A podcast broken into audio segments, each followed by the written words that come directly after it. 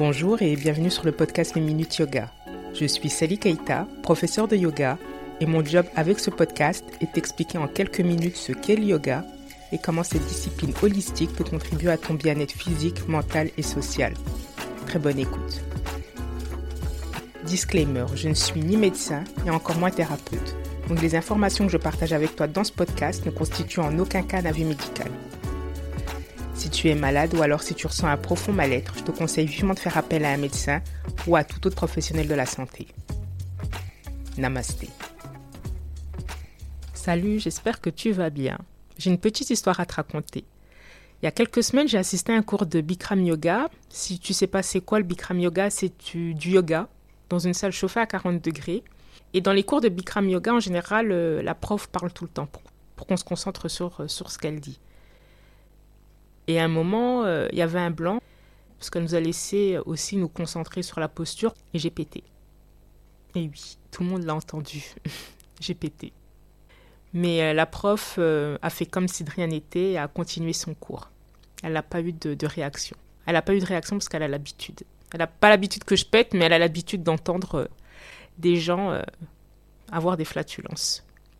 Dans l'épisode d'aujourd'hui, je te, parle des moments d'inconfort euh, qui peuvent se produire durant un cours de yoga.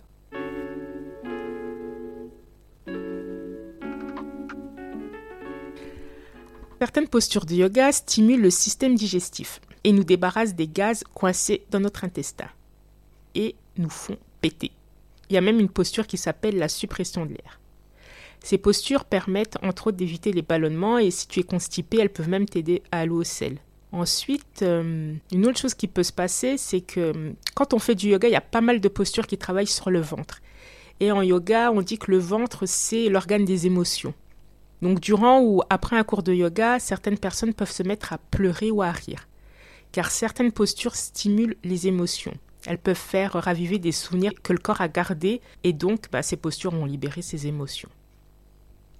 Autre chose qui m'arrive, moi, je ne sais pas si tu tu fais souvent du yoga ou si une personne t'a parlé son expérience euh, avec cette posture, mais moi, quand je fais la, posture du chameau, tu sais, c'est une torsion en arrière, je baille tout le temps après cette posture. Ça fait plus de 10 ans que je fais du yoga.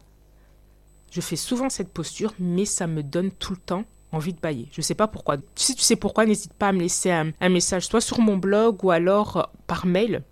Une autre chose, à la fin d'un cours de yoga en général, là, la prof ou le prof nous demande de nous mettre en posture de savasana. Cette posture de savasana, c'est la posture du cadavre.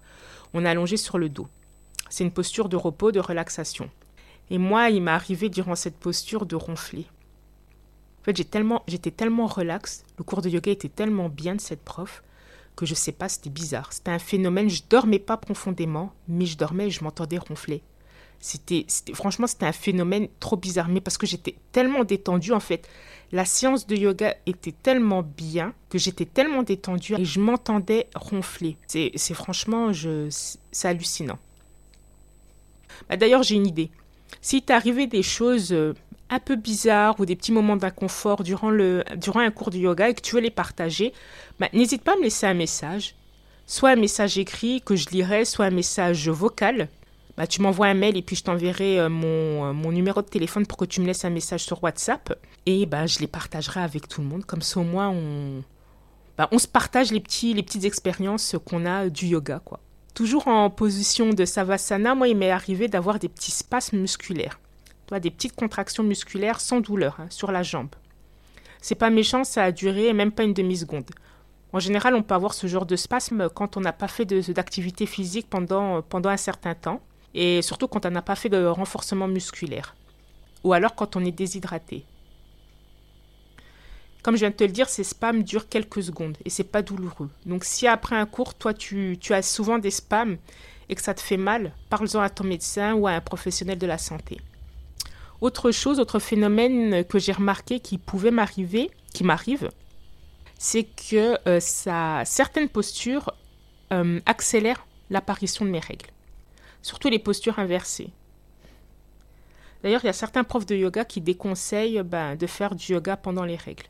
Moi, le conseil, c'est d'écouter ton corps. J'ai entendu, j'ai tous les sons de cloche avec les règles et le yoga.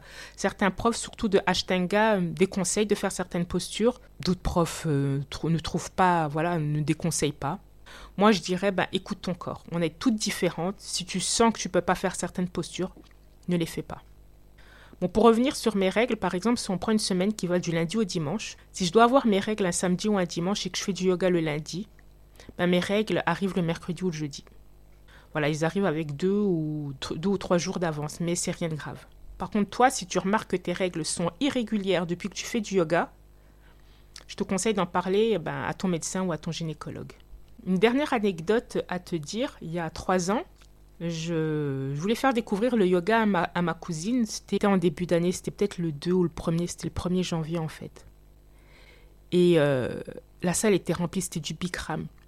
Et, la prof, euh, elle explique le concept du Bikram yoga avant le cours et euh, elle demande s'il y a des blessures et elle explique bien, voilà, s'il y a des postures qu'on ne peut pas faire, on se met, ou si on est trop fatigué, on ne sort pas brusquement de la salle de yoga parce que ça fait trop de, bah, on passe du chaud au froid, surtout en janvier, il fait très froid. Donc, euh, elle nous dit voilà, soit on, se met en posture de l'enfant ou on s'assied. Donc, dans la salle, il y avait énormément de débutants et il y avait aussi des confirmés qui faisaient du yoga depuis pas mal de temps. Quand je, quand je donne des cours de yoga, j'aime dire aux élèves ne vous comparez pas aux autres, écoutez votre corps.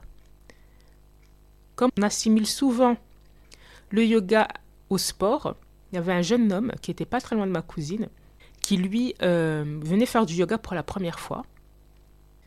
Et c'est peut-être comparé à la personne qui était devant lui, qui faisait peut-être du yoga depuis pas mal d'années. Et euh, avec la chaleur, il faisait très chaud, il faisait 40 degrés. Il a fait une posture et paf, il est tombé dans les pommes, mais comme si c'était une feuille. Il est tombé dans les pommes, donc après il il y avait un prof dans la salle, il l'a pris, il l'a fait sortir.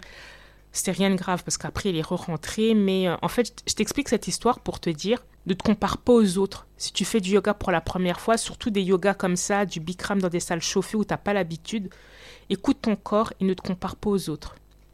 Vraiment, ne te compare pas aux autres parce que tu risques de te faire plus de mal que de bien. Le yoga, c'est une activité physique, c'est pas du sport. Moi, j'ai des profs de yoga de toute morphologie. Donc si tu vois certaines personnes qui ont une certaine morphologie que toi tu trouves pas sportive, et que tu dis, bah, si elle, elle y arrive, moi, je vais y arriver, tu peux te tromper. Parce que déjà, vous n'avez pas le même corps, tu ne connais pas sa pratique, vous n'avez pas la même souplesse. Et le yoga, c'est pas de la comparaison. Le yoga, il faut écouter son corps. On écoute son corps et avec le temps, bah, si tu n'arrives pas à faire une posture parce que tu n'es pas assez souple, bah, ça va venir. Et des fois, moi qui donne des cours de yoga, il y a des fois, quand je vais faire des poses de yoga, bah, mon corps ne va pas y arriver en fait. Surtout les postures d'équilibre. Quand euh, j'ai mon cerveau qui n'est pas dans, ma tête parce que je pense à plusieurs choses, euh, bah, j'arrive pas à faire les postures d'équilibre parce que je suis pas concentrée. Ce qui me montre que je ne suis pas concentrée et que je pense j'ai trop de choses dans la tête, c'est les postures d'équilibre. Quand je fais bien les postures d'équilibre, c'est que je suis concentrée, que c'est que mon cerveau est assez calme, assez zen. Mais quand j'ai plein de choses dans la tête, parce que je pense au boulot, je pense à la famille, je pense à X, Y, Z, bah, j'arrive pas à faire les postures d'équilibre. Donc si je te raconte cette anecdote, c'est pour te dire de faire attention, d'écouter ton corps. Surtout d'écouter ton corps. Je finirai cet épisode par euh, trois petits conseils. Bon, déjà, je viens de te le dire, le premier, c'est d'écouter ton corps. Le deuxième, l'idéal, c'est de faire du yoga à jeun. Moi, franchement, je suis bien quand je fais du yoga le ventre vide. Déjà, je fais mieux les postures et après, je me sens mieux.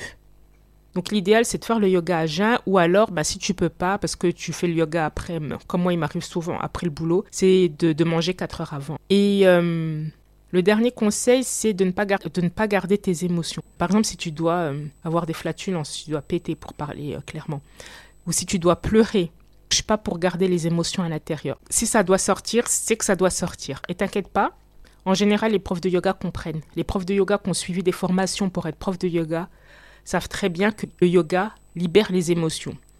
Donc si tu dois bailler, si tu dois pleurer, si tu dois péter, ben fais-le quoi. C'est terminé pour aujourd'hui, j'espère que cet épisode t'a plu. Si c'est le cas, n'hésite pas à le partager, en parler autour de toi.